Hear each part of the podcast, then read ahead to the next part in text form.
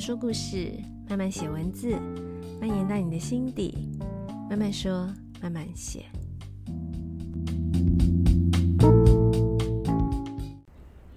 嗨嗨，大家这周过得好吗？嗯 好像我的节目现在开头一开始都会说，哇，又是好几周没更新，已经变成一个很寻常的事情了。嗯，这几周没更新哈，有一个理由，就是我前几集的节目，不知道大家有没有发现，声音听起来收音的品质还不错，可是背景有一个很奇怪的声音。虽然有些人会觉得，嗯，好像在大自然里面，好像有一种蟋蟀啊，还是。蝉鸣，蝉就是虫鸣的声音，就是有一种大自然里的感觉。其实是我之前的那只麦克风好像有点怪怪的，所以我这几周就送去检修。那也因为这样，我就觉得啊，那没有麦克风啊，那就没办法录啊，等等，就给自己找了一个这样的理由。但呢，这几周不断的被一些朋友说，你不要再找这个借口了，你以前用手机还不是可以录？那我就觉得，嗯，好像也是，所以今天我就是用开了个电脑，然后就直接来录了。所以可能大家现在会听到背景会有一点，嗯、呃，比如说车声啊，或者其他的声音，那请大家多多包涵喽。好，今天我们有厂商赞助业配，先听业配。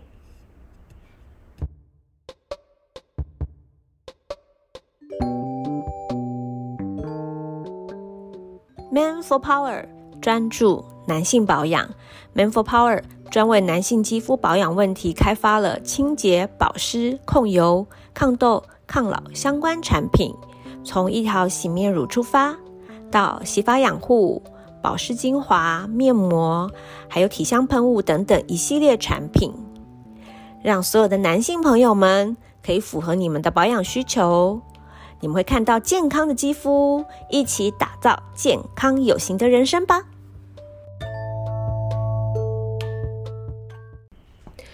真是太感人了。像我这样子一个没有什么听听众人数，然后动不动就停更好几个礼拜的一个频道，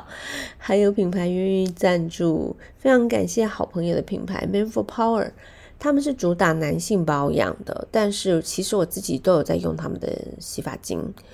嗯，我们知道男性朋友因为雄性激素的关系，所以比较容易在，尤其是中年以后，比较容易遇到脱发、掉发，然后发量就是变少的问题嘛。那我自己为什么也会用他们的洗发精？其实我的头发是很多，发量是很多，从小头发就很多，然后呢，是那种多到去剪头发都造成发型师困扰那么多的这种。这种发量，但是因为我这几年有比较，嗯，比较严格在做饮食控制，但有的时候可能节食过头了，或者是说我的饮食不太均衡的时候，其实会非常明显的就可以在洗头发的时候就发现，哇，怎么头发掉了很多？那这个时候当然第一你要把你的饮食赶快调整过来，然后再来我就是想说，那我们就用养护头皮的这种洗发精。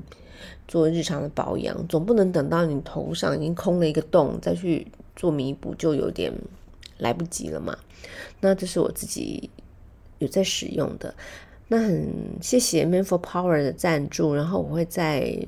资讯栏的地方放上他们的网站等等的资讯，大家可以自己上去看，选择自己喜欢的产品喽。好，那我们回到今天的主题，今天我要来分享一本书。最近是一个读书心得的一个分享。这本书的书名叫做《拥抱阴影：从荣格观点探索心灵的黑暗面》。嗯，这本书蛮薄的，嗯，而且，呃，以这么薄的书来说，它的内容真的不多，非常，因为前面就是光是前面就有一些序啊，推荐的序啊，然后进到本文。导读又占了一部分，然后才要进到后面的。我记得后面只有三还是四章，章节不多。但是我个人这本书我就看了好几遍，嗯，是最近我觉得读起来觉得非常畅快的一本书，我很喜欢这本书，所以就决定来分享给大家，希望也可以带给大家一些启发。好，那先聊聊荣格好了，我自己是莫名的 很喜欢荣格，尤其是这几年。呃，讲到荣格，如果有稍稍涉猎心理学，应该都知道说心理学的三大巨头。弗洛伊德、荣格、阿德勒，那我个人偏好荣格许多。嗯，我觉得有可能是因为荣格他，嗯，他自己就是会去涉猎东方跟西方的文化，然后会把这些东西放在他心理学的观点里面，而且他很喜欢用梦境、神话。然后故事去做比喻跟象征，所以你在看荣格的书，呃，或是说荣格的观点的时候，你会觉得哇，好像会被大家带到非常抽象的地方，但又好像跟你的生活很贴近，是一个非常有趣的一种感觉。所以我我就很莫名的被荣格吸引。那当然，我今天对。一开头要先做一个很郑重的声明，我不是心理学的专业，我只是个人最最近几年非常喜欢看荣格相关的东西，所以呢，如果等一下聊到了一些用字或是一些观点，呃，如果您是心理学专业，觉得我说的不好或是不太正确，欢迎指正，但是呃，请多多包涵，因为我今天。纯粹就是一个，嗯，应该说书的心得分享哦，因为我不是心理学专业，这样。好，这个要先把话说在前面。那荣格的书其实很难读的，再加上我就说我不是心理学专业嘛，所以其实目前来说，对我来说，直接去读荣格的书对我来说也有点困难。但是我会先从，嗯，看很多聊荣格观点的影片，还有书。甚至，嗯、我也报名了一些讲座，听了一些聊荣格的观点的一些讲座。然后，像今天这本书啊，我再讲一次书名，大家可以听一下：《拥抱阴影：从荣格观点探索心灵的黑暗面》。所以，从荣格观点嘛，所以这本书就不是荣格写的，而是一位叫罗伯特·强森这一位作者。他是一位很不错的说书人，尤其他很很能够去阐述荣格的观点。他有一些作品，所以今天就有点有趣哦。我们今天分享的一本书，但是我们说的是别的说书人在讲荣格啊，有点绕口令的感觉。好，然后。嗯，这一本讲到拥抱阴影，所以既然要讲拥抱阴影，所以呢，我们就要先来聊聊阴影是什么。嗯，以荣格，嗯，如果有稍稍知道荣格的观，你就会知道荣格提出四种原型人，人其实有分成你的人格面具、阿尼玛、阿尼姆斯跟阴影，还有自信。好，这四种原型。那呃，因为今天我们讲阴影嘛，所以我主要会来聊阴影的部分。但是阴影会从人格面具，还有阿尼玛、阿尼姆斯这些都有相关。但是呃，这些部分就不会讲很多，我们就稍微聊一下阴影的造成啊，平衡阴影的部分。但是呢，像阿尼玛、阿尼姆斯，等一下我们稍稍介绍。然后我自己 也蛮喜欢。看阿尼玛跟阿尼姆斯相关的内容，嗯，可能我们应该会再有一集来聊阿尼玛、阿尼姆斯，因为我最近也在看另外一本书，在讲这个的。这样，好，我们先来先很快来讲一下这四个原型，然后我们才能够进到阴影的部分。人格面具其实就有点像是我们在社会文化或等等我们被赋予的角色，我们会有点像我们的一个角色扮演啦。嗯，比如说你在职场上，你就会戴上一个，嗯，如果你是老板，你就会戴上老板的面具；如果你是员工，你就会戴上一个员工的面具。那当然，当你切换到你的你面对的是你的家庭的时候，你可能就变成一个母亲、一个父亲，或是一个子女应该要有的那样子的一个面具。人格面具，有人擅长某一种面具，有人不擅长某种，那我们可能就会说他是劣势的人格面具。那。不论你擅长不擅长了，我觉得都会累积一些压力、一些情绪。然后，如果你没有适当的抒发，它渐渐可能就会造成你的阴影，这是阴影来源的一部分。那，嗯，再来就会聊到，那人格面具就是我们比较意识得到的，可以说是我们的意识中，我们希望别人看到的我们自己。嗯，所以通常我们会努力想要去扮演好什么样子。嗯，扮演的好不好，当然你自己有你自己的判断，可能也有外界的判定。那这些都是你会给自己的评价，评价的好坏，当然也会就刚刚刚讲，可能就会造成一些一些情绪，一些一些阴影的来源。好，那再来再聊到第二个原型，叫做阿尼玛跟阿尼姆斯。这个部分讲的是男女之间，嗯，我们可以说它跟爱情啊比较相关的亲密关系比较相关的。那阿尼玛就是女呃男性投射到女性身上的一个一个形态。嗯，阿尼玛这个字呢？呃，如果你把它翻译，从它原文翻译过来，它其实代表就是灵魂的意思。也就是说，其实我们男跟女，我们每个人的身上都有阴跟阳的部分。那阿尼玛就是男性男性身身体里面，我们认同我们自己是个男人，可是我们其实身体里面有其他阴性的能量。那阿尼玛把它翻译成灵魂，也就是其实你有这个部分，你有一个阴性的能量的灵魂的那种表现。那你可能会把它投射在一个女性的身上。嗯，如果你没有认同你自己有这样部分，你就会投在某个女性的身上。所以，我们有的时候就会很容易你会觉得说，你会很容易被某一个人、某一种形态的女女性给迷惑了。嗯，你觉得他就是你的梦中情人，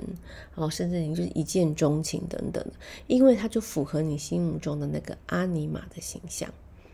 那那个形象一般来说，可能跟你的母亲是有相关的。我们今天不会在这里讲很多阿尼玛跟阿尼姆斯的部分，这一集这个部分我觉得很适合再另外聊一集哦。所以今天是稍微做一个解释。那反过来，阿尼姆斯就是女性投射在男性身上的这样的一个形象。阿尼姆斯呢，它其实它真正的这个字翻译是精神的意思。所以有趣的是，呃，女性认同自己作为一个女人，但是她事实上她内在有一些精神，她认为觉得她会投射在其他男性的身上，觉得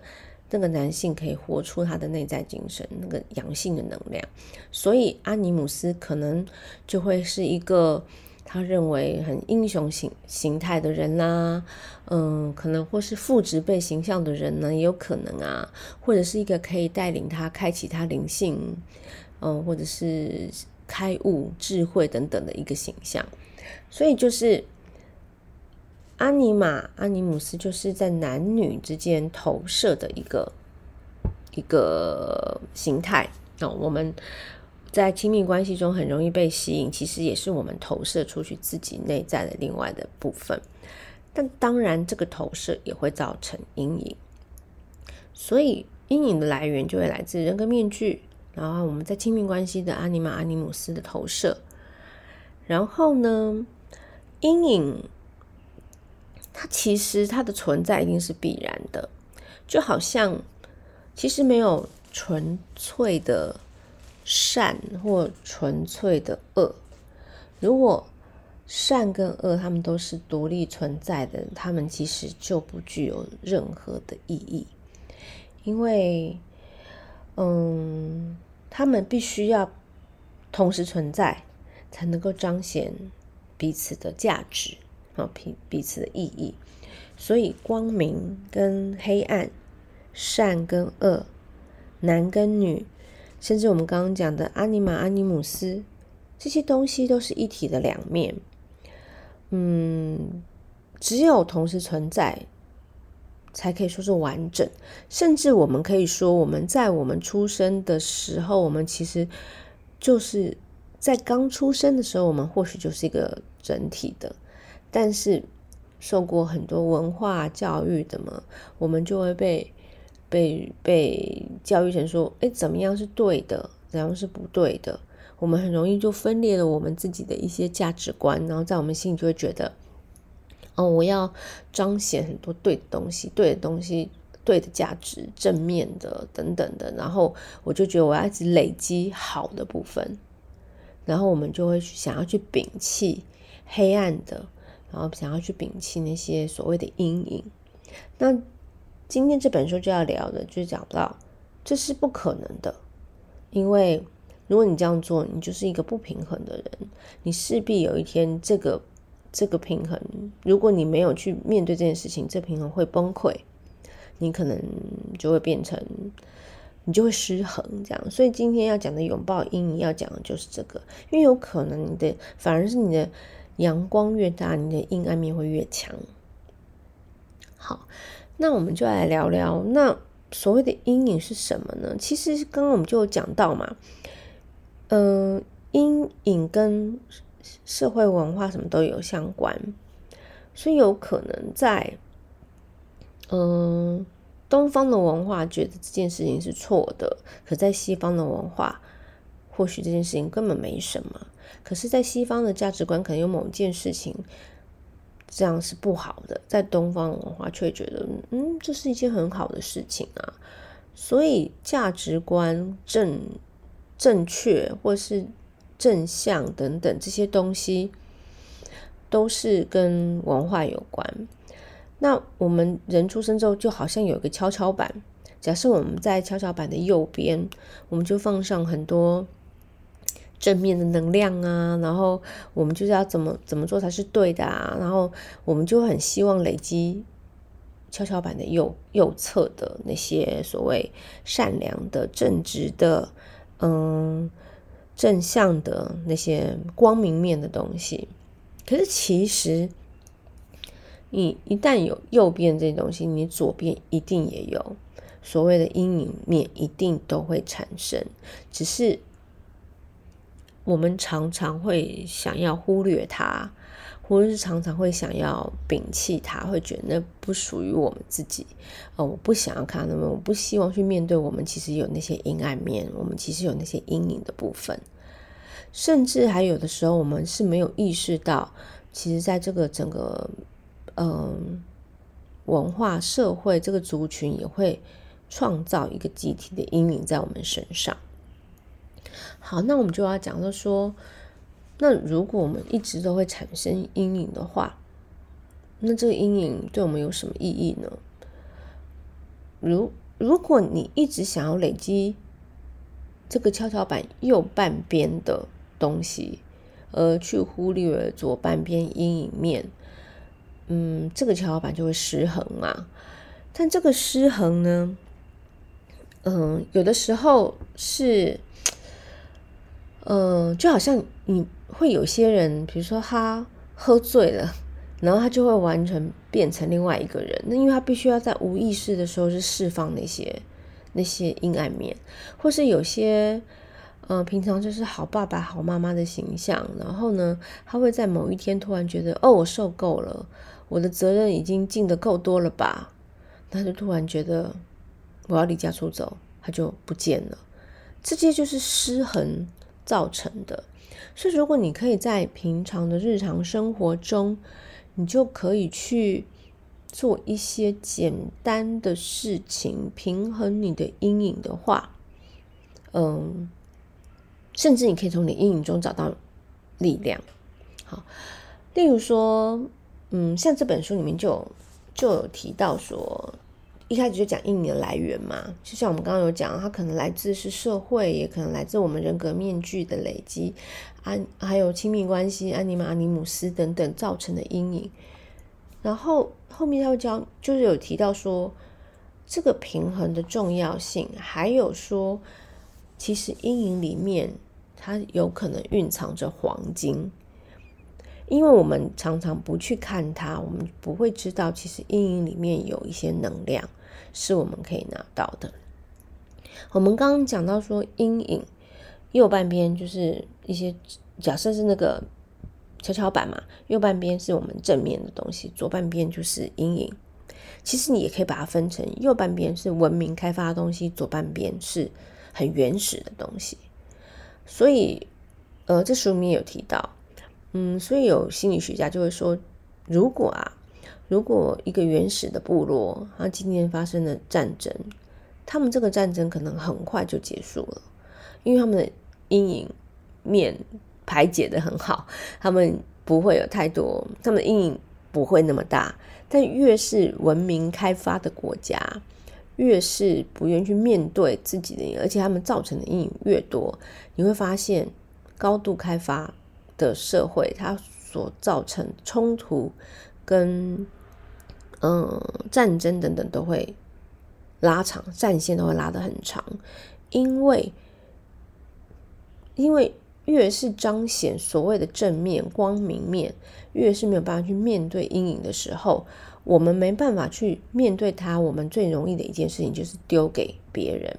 所以。如果以社会的集体阴影来说，他就会丢给另外一个族群，丢给哦，比如说人种哦，白人就丢给黑人，哦，或者是国家哦，我我嗯好，如果以台湾或是中国大陆来说，我们可能就会互相统独这个问题哦，统的丢给独，独的丢给统，就是互相把这个阴影丢给对方。最简单，我把敌人丢到对面去，我就会觉得敌人就是对方。但事实上，其实这个阴影很可能就是在我们的内在。我们不去看它，就投射到别人身上是最简单一件事情。但这件事情就是造成冲突。那我们再拉回来讲，如果是个人的话，其实是可以透过一些简单的仪式，然后呢，先就是个人可以去做一些。日常就可以慢慢慢慢的去面对它，然后去去嗯，怎么讲，把阴影慢慢的消除。嗯，就像你不会觉得有些人总是看起来呃文质彬彬，然后做什么事情都非常的正确正当，就很奇怪，他怎么可能会没有阴暗面呢？这样的人其实就是不太正常，因为。好，讲到说，为什么我们会说不可能？这个人永远就是有有，就是只有正面的。这会让我想到，就是我我也有在前阵子有在看庄子，然后老老讲了庄子讲老子的书，里面就有讲到说，你只要创造一件事情，就一定也会同时有一件事情毁灭。就有点像我们今天讲的，你只要有光明面，就一定也会有阴暗面产生。嗯，就是有成就有损啊，成就是成功的成嘛，损就是损害的损。有成的瞬间就有损，所以你做任何事情，你创造任何事情的时候，你同时也在毁灭了某些事物。那当然这样讲，好像就说，哦，那。是不是到了某个程度，这种人就会进到一个无为嘛？什么事都不要做。嗯，当然，如果你活到某个程度，可能就会看透了一些，就会觉得啊，那就是什么事都不要做，就是无为是一个最高的境界。但是，当然，我们人这一生就是会有很多经历、很多历程，就是要去体验的嘛。所以，你势必要知道。有成就有损，有创造就有毁灭。所以有当你有光明面的时候，你就会有黑暗面。但如果你没有去内化这个黑暗面，你就会比较容易像我刚刚讲，会产生失衡的状态。那其实有些很简单的仪式，例如，如果你是个妈妈，你每天都在照顾小孩。我们应该常常听到，有些妈妈就会在，呃，小朋友去上课之后，然后一些三五好友就会约下午的时候喝一点 mommy juice，就是小酌一下，然后就会觉得，嗯，我好像有一点点不应该在这边偷喝酒。这种小小的，你觉得有一点小小的坏、小小的邪恶，就是在慢慢慢的抒发你的阴暗面。还有像看 A 片哦，A 片就是好像觉得比较不是逢人就可以说的这种事情，然后他跟你抒发你的性欲啊、你的需求啊，那是相关的，所以就是你会觉得，哎，他好像不是可以跟很多人分享的一件事情，但他也是一个，甚至有些人看 A 片说很有仪式感哦，他一切都要准备好，所以。这也是一个你可以在你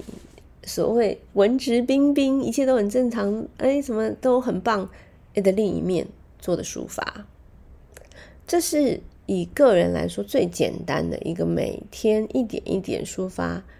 你的阴，这这些这个阴影还是其实对我们来说是一个很容易理解的。那当然，这书里面讲的还有你其实可能有更多的投射啊等等的东西，但至少我们可以透过呃独处的时候做一些呃你觉得有一点点呃跟社会道德稍稍违背的东西，来抒发你的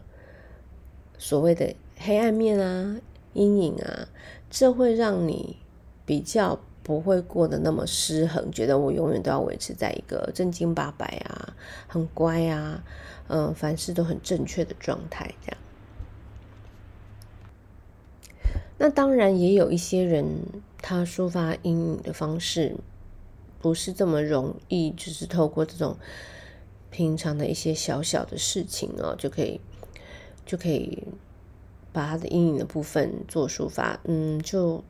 所以，有的时候艺术是一个方式，在这本书里面就有说到，其实艺术有的时候是一种痛苦的折磨。这句话就会让我联想到，我有一个很喜欢的作呃作家，哎，诗人吧，潘柏林，他前几天就是发了一篇文章，我也蛮有感触的。他说，很多人会觉得他的诗、他的文字充满着悲伤，他就会说。是啊，他对他来说，他觉得他的文字就是抒发悲伤的一个管道吧。他就举了一个例子，他说：“如果你跟你一个你现在很爱的人在一起，你会，呃，你会想要享受你跟他在一起的每一每一秒钟。”还是你会觉得哇，现在跟这个人在一起很开心，然后马上去写写一篇文，写一首诗。你应该会希望能够多跟他相处一秒，多享受跟你这个你很喜欢的人、你很爱的人在一起的这每一片刻吧，而不会愿意浪费这个时间去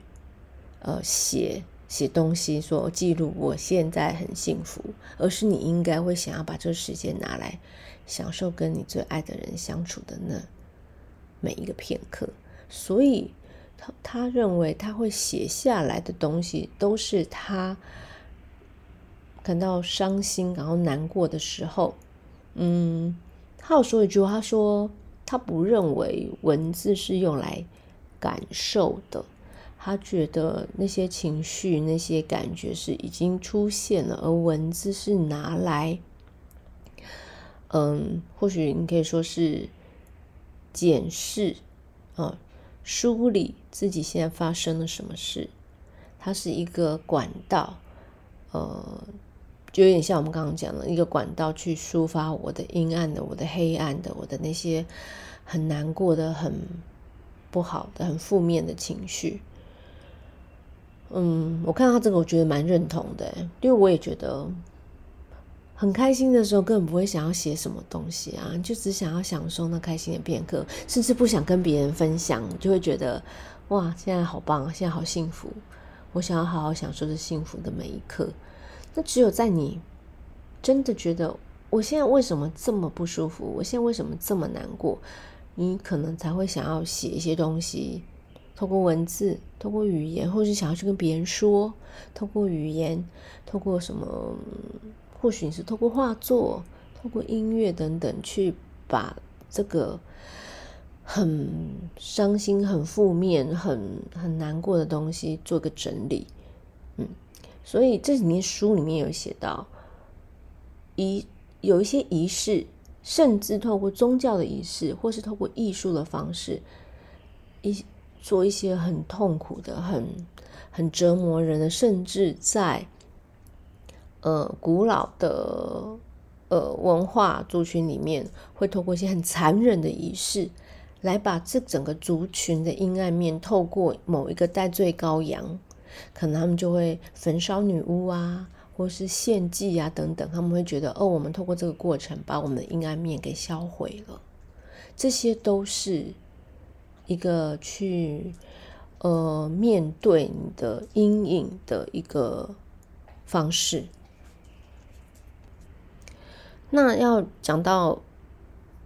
一个我觉得这本书里面比较困难的一点，去检视到说，原来这也是我的阴影的部分，就是讲到阴影的投射。呃，前面我有稍微提到，就是说我们很容易去摒除，不去看我们的阴暗面，我们就会选择最简单的方法，就是投射到别人身上，然后我们就会觉得敌人都在外面，所以有时候你们我们会觉得，我们可能很讨厌某一个人，其实。你讨厌的是你自己的阴暗面，你投射到别人身上。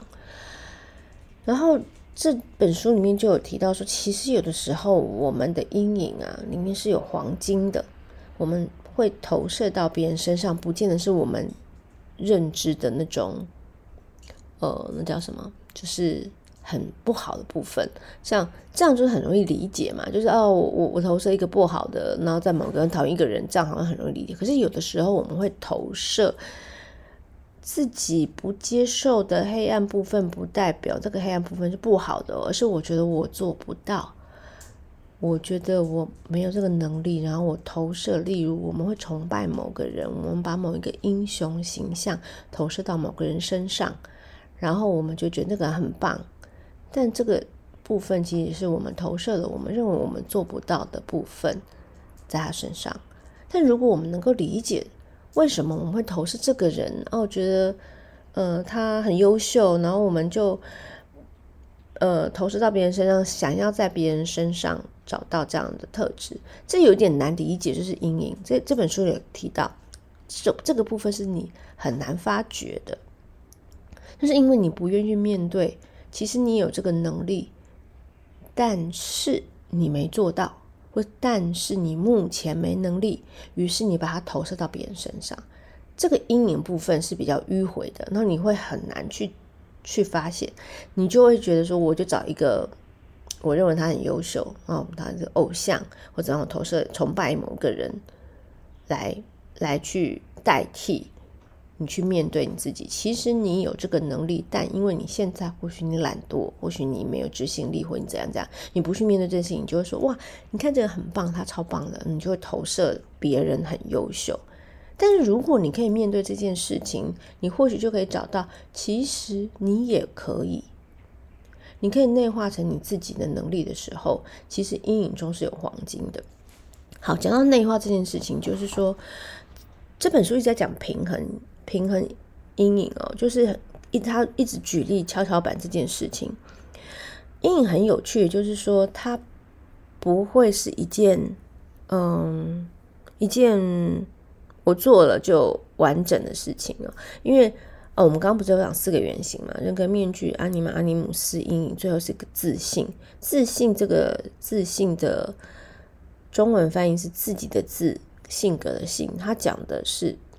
有点类似一个，你会发现内在有一个很神圣的存在，你自己本身有一个很，就是你会达到一个很完整的感觉。嗯，当你平衡某一块阴影的时候，你就会达到那样的感觉。因为我们刚刚讲光明、黑暗，男女等等，这些都是一体两面的。所以，如果你可以跟你阴影平衡的那个瞬间，你就会觉得哇，我完整了。原来我不是只是一个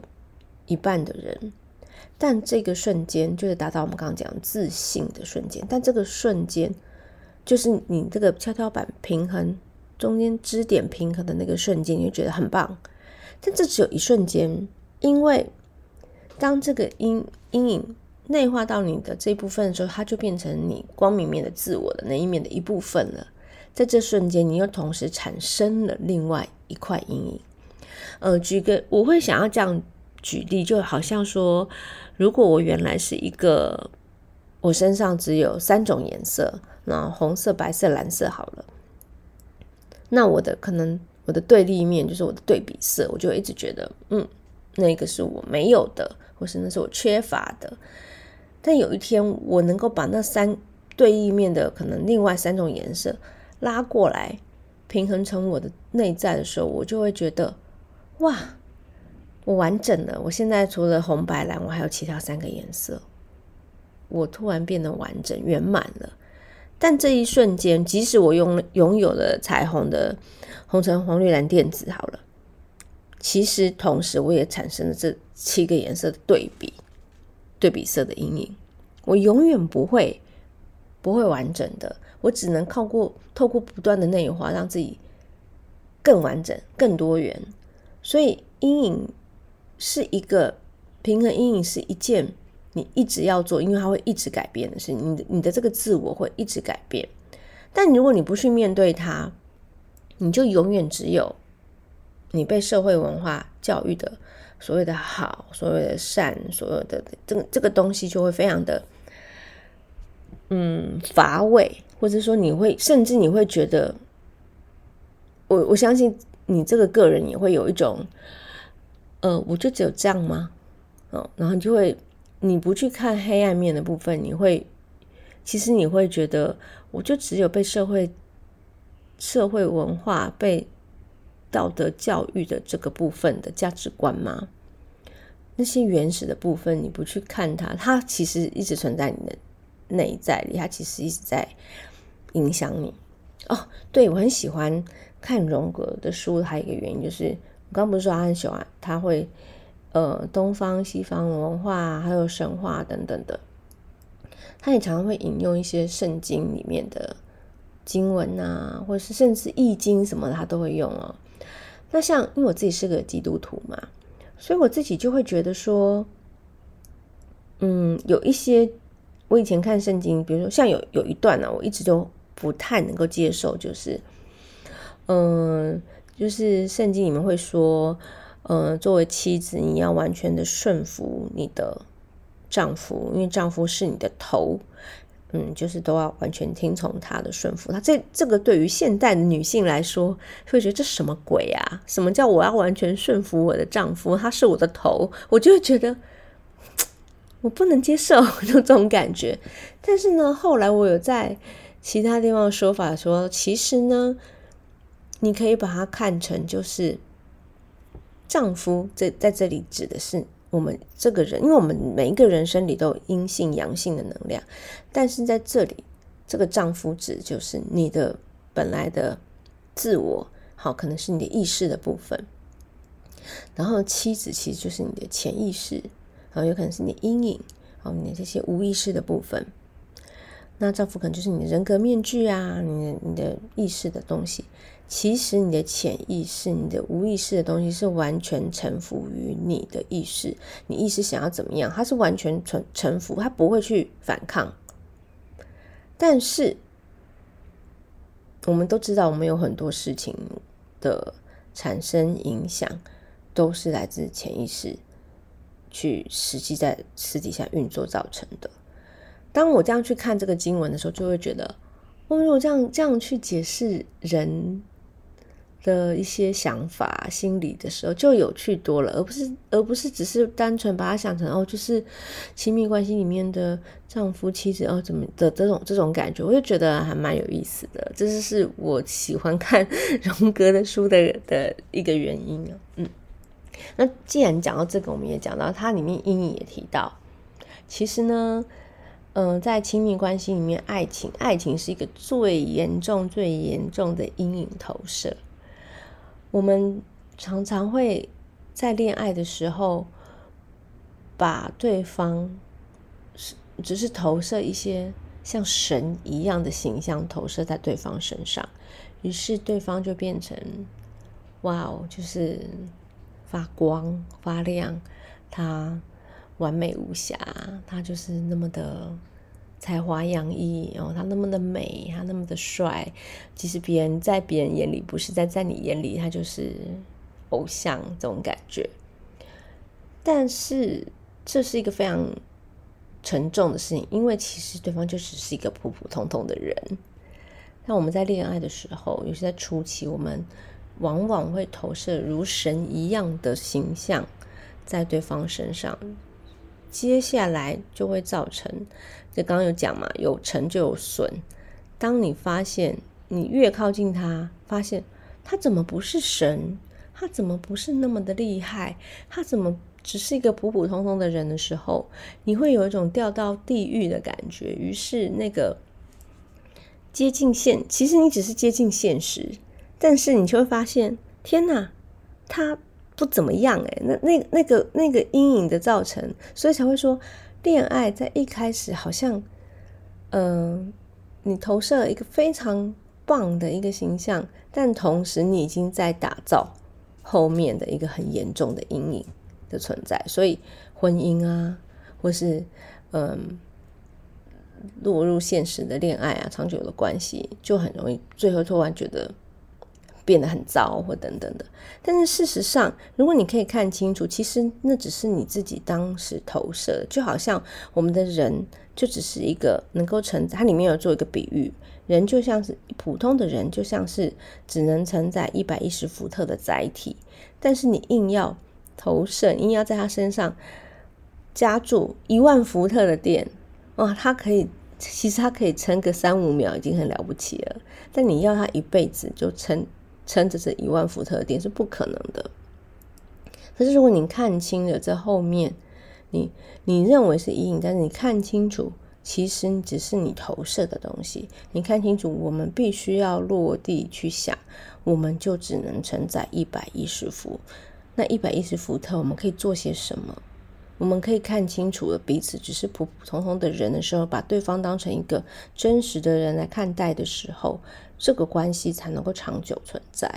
如果你老是拿着那个神的形象加注在他身上，对他也是不公平的。他可能会对你说：“你能不能把我当成一个普通的人看待？”他可能，可能对方如果能理解到这样，他可能会想要这样对你说。我觉得。这本书我不我不会在这里面把它全部都讲，因为后面其实尤其后半段啊，讲到有点就是我们讲到自信啊，就是那个当你可以平衡阴影到某个程度的时候，你会达到某个某一种狂喜或者是说很喜悦的程度。然后他后半后半段讲到就是会达到一种所谓的灵光的成成的一种状态。但这个我觉得跟宗教、跟文化什么都有关，所以可能每一个人看会有自己不同的体悟，在这里就不不多聊。再加上我也不想要在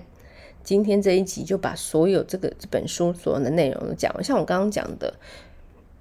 阴影中的黄金，或是说恋爱的这个浪漫爱情的这个阴影投射，我对我觉得都很适合。如果你对这个有兴趣的人自己来看，因为这本书其实真的薄薄的一本。我觉得他讲的蛮浅显易懂的，以他以这个作者的笔触，他可以以一个比较浅显易懂的方式来来来讲荣格的观点。我觉得是，如果你对荣格的观点有兴趣的人，这本书是一个蛮容易入入门的一本书。那我自己我自己也在看完这本书的时候，我自己的感觉是，我会有一种恍然大悟的感觉，觉得说。哦，原来我自己的阴暗面可能投射在谁身上了，或是投射在什么事情上面了啊？然后，嗯，比如说我可能，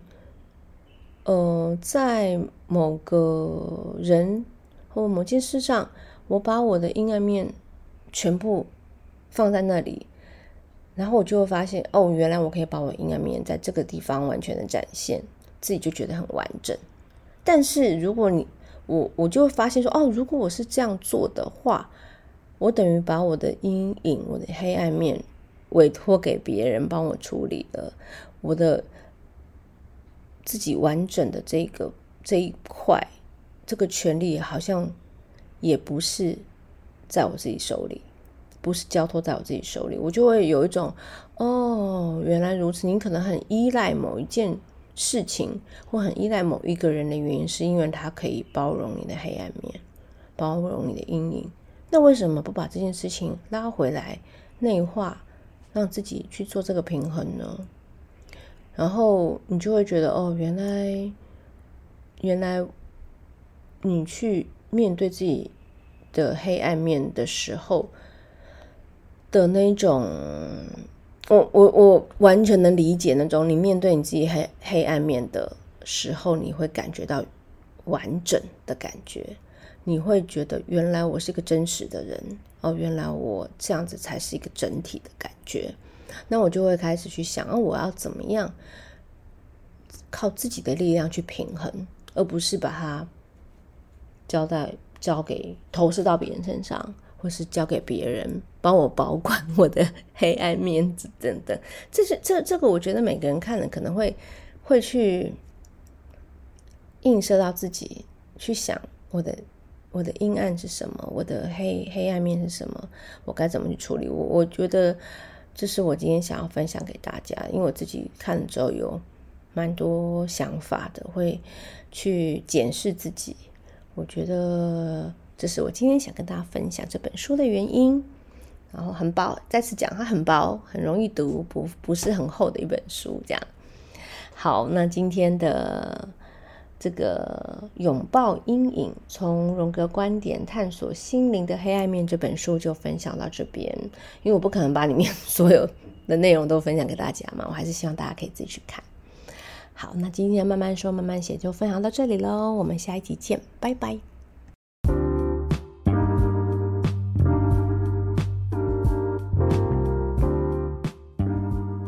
这一集的慢慢说慢慢写就到这里喽。如果有想听的其他主题，或者是有任何想跟我讨论的话题，欢迎到慢慢说慢慢写的 Instagram 或者是 Facebook 的粉丝专业留言让我知道。